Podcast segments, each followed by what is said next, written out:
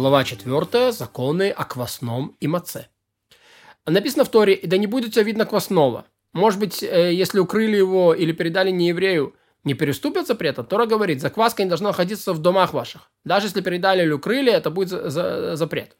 Может переступить человек запрет только в случае, если будет квасное в его доме, но коль скоро оно будет э, далеко от дома, в поле, в другом городе, не будет нарушения? Тора сказал, нет, во всех пределах твоих, во всех твоих владениях. Может, следует истребить из своего владения квасное не еврея, или посвященное храму, Тора говорит, не, не будет видно тебе, у тебя. Свое ты не должен видеть, но можешь видеть принадлежащее другим или Всевышнему. Вот ты и понял, что если квасное принадлежит еврею, оно становится в его владении. И, и, и, и он оставил его в своем владении, даже спрятанным, даже в другом городе, даже переданным не еврею. Он приступает законы. Да не будет видно, не должно находиться. Квасное, посвященное храму, или принадлежащее не еврея, даже у еврея дома, разрешено оставить, поскольку оно не принадлежит ему. Даже если квасное принадлежит поселенцу, да, что такое поселенец? Это не еврей Гертушав, который пришел жить с евреями, на котором властные евреи не заставляют его носить квасное из еврея в Песах. Но нужно сделать перегородку высотой не меньше 10 тефахов перед квасным, принадлежащим не еврею, чтобы не стали им пользоваться. Но перед квасным, посвященным храму, не нужно делать перегородку, потому что люди отстраняются от него, чтобы не дойти до святотатства. Когда не еврей верил квасное еврею, а еврей принял на себя ответственность, что если оно пропадет или будет украина, украдено, еврей выплатит хозяину его стоимость. Обязан истребить так квасное. Ведь, коль скоро он принял себя такую ответственность, ну сделать как будто принадлежащим ему. А если не принял себя такую ответственность, разрешено оставить такое квасное, разрешено есть его после Песаха, поскольку оно остается во владении не еврея.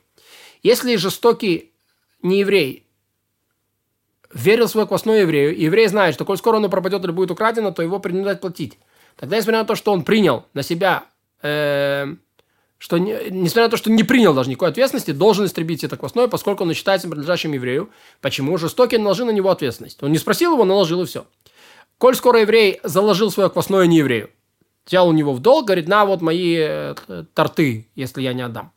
И сказал ему, если я не принесу тебе денег до такого-то дня, ты владеешь этим квасным.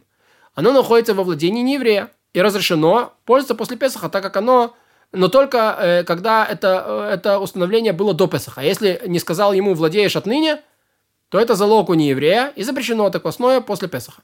Если еврей не еврей плыл до кораблю, еврей есть квасное, наступил пятый час, канун Песаха, то можешь продать его не еврею и отдать его в подарок. И снова забрать и купить у него после Песаха. Но должен отдать его безусловно. Еврей может сказать не еврею, прежде чем купить квасное на мане, приди и купи у меня на два мане. То есть ты хочешь купить на, на а, ну, мане это 100 зуз. Монета... А, здесь имеется в виду это как, как мера, как мера веса даже, 480 грамм. Вот. И... Э, да, и, и э, один мане – это 4 золотых или 100 серебряных римских динаров. Вот. И, наверное, такая была вес их динаров, этих полкилограмма они весили.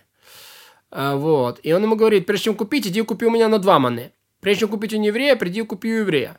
А тот, может быть, мне это, это будет нужно после Пейсаха.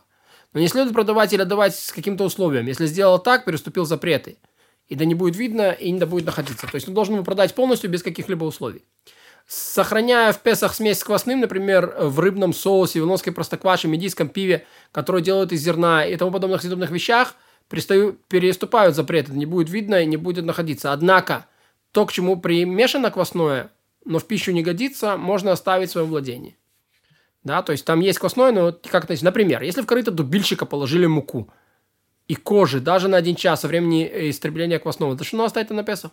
А если не положили муки, а положили муку на, за три дня до, до времени истребления квасного, то что оставить-то, поскольку мука уже испортилась, заплесневела. Если же муку положили в пределах трех дней, обязаны истребить ее. И также со средством для глаз, пластырем, повязкой, компрессом – и состав которого входит мука, стериак, можно сохранить в Песах, ведь квасное в нем не портится. Э, в, наоборот, ведь квасное во всем этом портится. Сам хлеб, который заплесневел и не может быть съеден даже собакой, и примочку, которая провоняла, не, может, не, не нужно истреблять. Одежду, которую стирали пшеничным крахмалом, бумажки, склеенные квасным и тому подобное, можно сохранять в Песах. И на них не распространяется запрет, это не будет видно, не будет находиться, поскольку суть квасного не сохраняется.